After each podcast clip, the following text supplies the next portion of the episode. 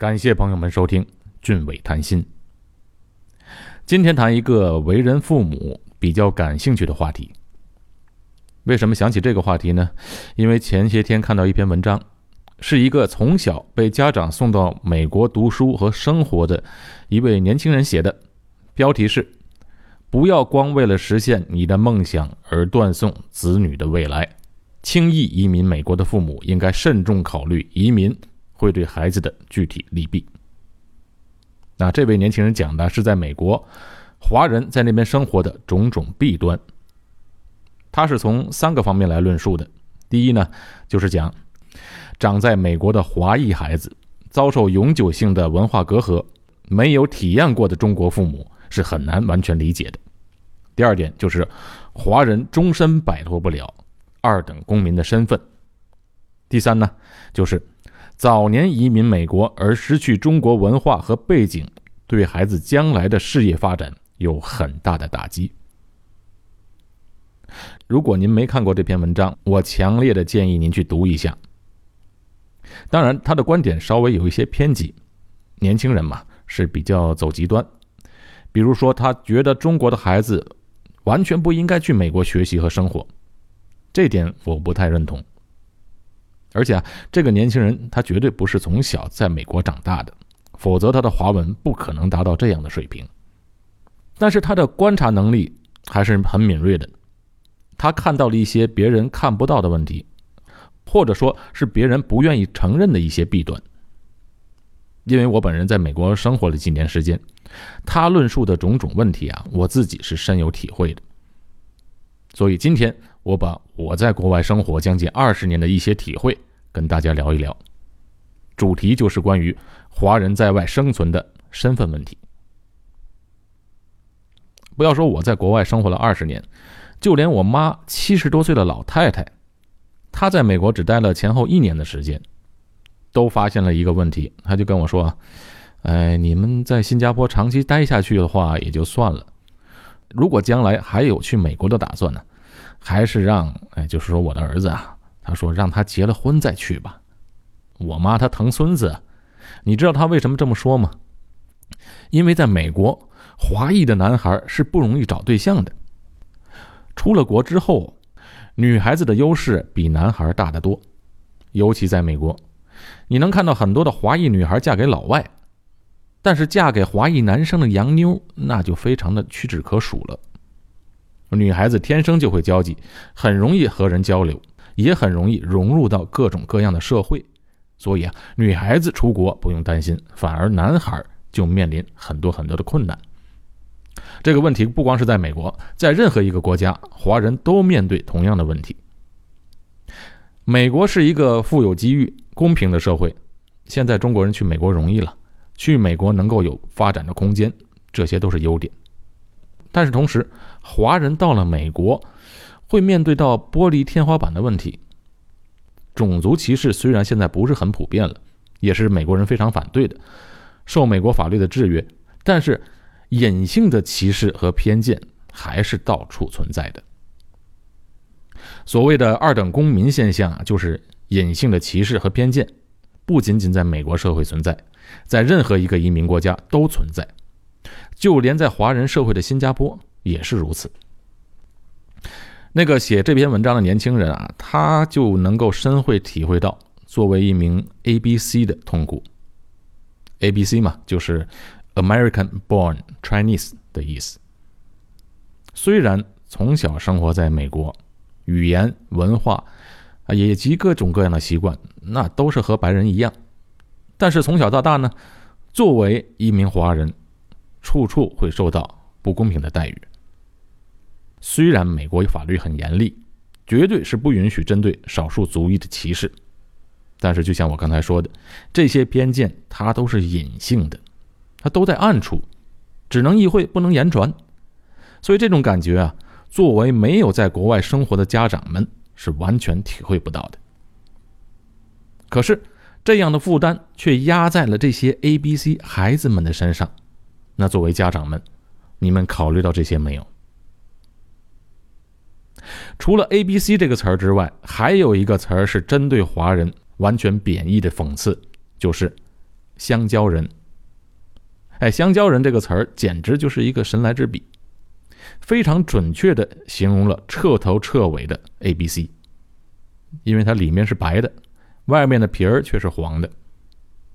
你看，对于外国人来讲啊，你是 A B C；对于中国人来讲，却又变成了香蕉人。说的更难听一点啊，就是假洋鬼子。作为家长，满心欢喜、激动的把孩子送出国，有的人把毕生的积蓄和夫妻两人的梦想都寄托在孩子的身上，以为这是对孩子最好的投资。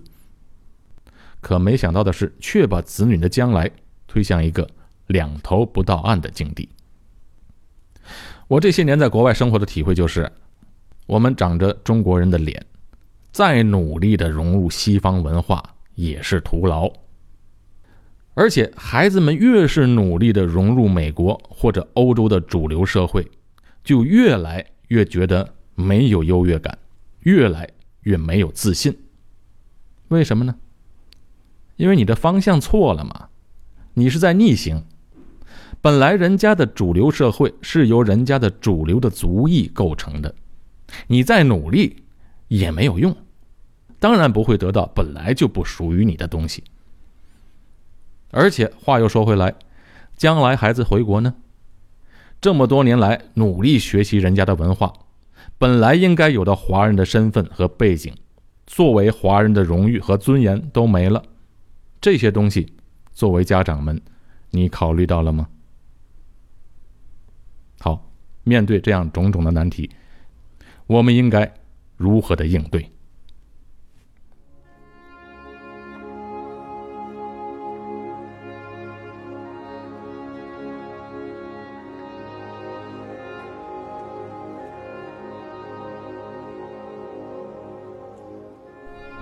刚才说到的 A、B、C 们努力融入美国的主流文化，却丧失掉本身华人的文化传统，弄到最后两头不到岸的地步。其实问题的根源就在于你是谁这个重大的问题。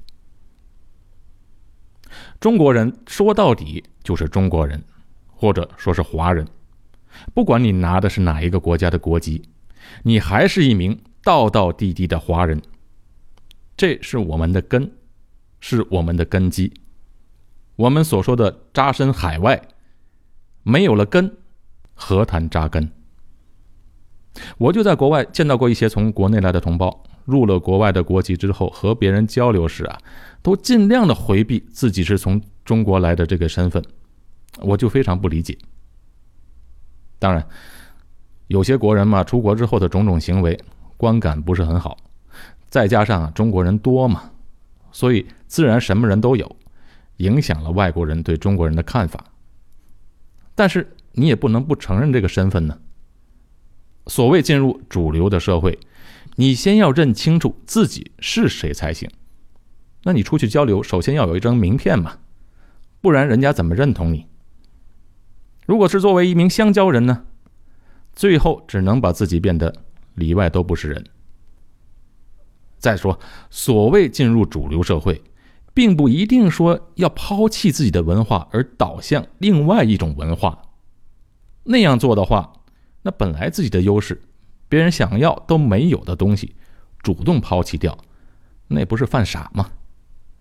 所以为什么不学聪明一点，两种文化都要呢？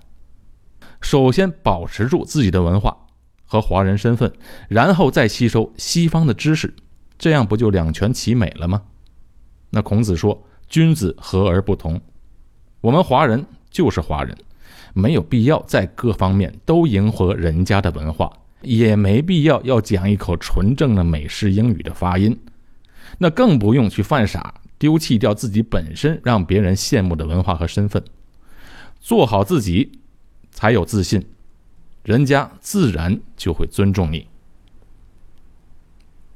你知道，在宋朝年间啊，中国的一些商船就已经开到马六甲海峡一带了，那时候的马六甲海峡的海盗是非常猖獗的。还有一些地方势力霸住了一些战略要地后，强行把商船赶到他们的港口，他也不抢你，让你交税，通常都是交货物价值的三分之一或者是一半。有一段时期啊，他们谁都抢，唯独不抢大宋王朝来的商船。那些地方势力也对商船开放和免税。为什么对他们这么好呢？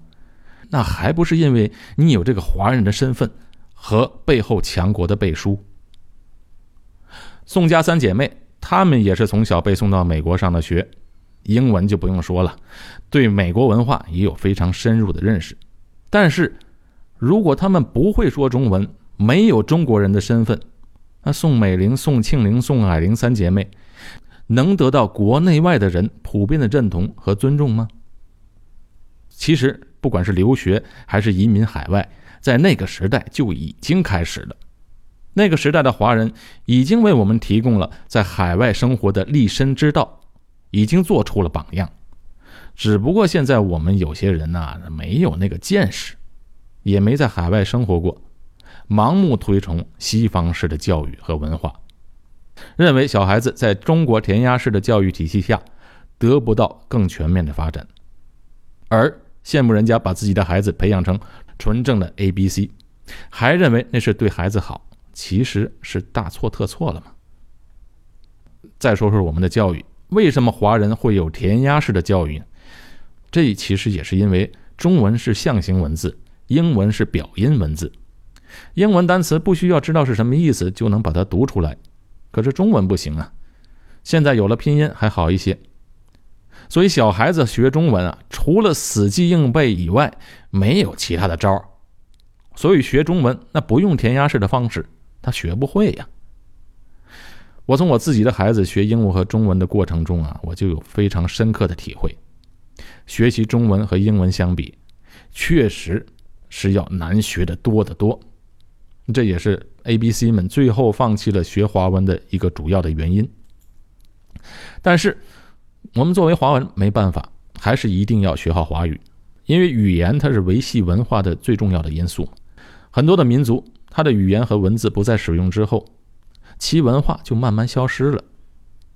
我举两个我们华人的例子：马来西亚华人和印尼华人。啊，去过这两个国家旅游的人们，都对这两个国家的社会可能有所了解。简单来说呢，在印尼的华人。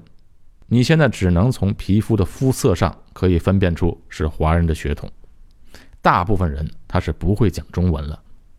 当然，印尼华人也不是主动放弃自己的文化，他是没办法，主要是因为在印尼的华人文化长期受到压抑，三十多年不准推行华语教育，甚至禁止华文书刊的进入，造成了华人文化的一种空白。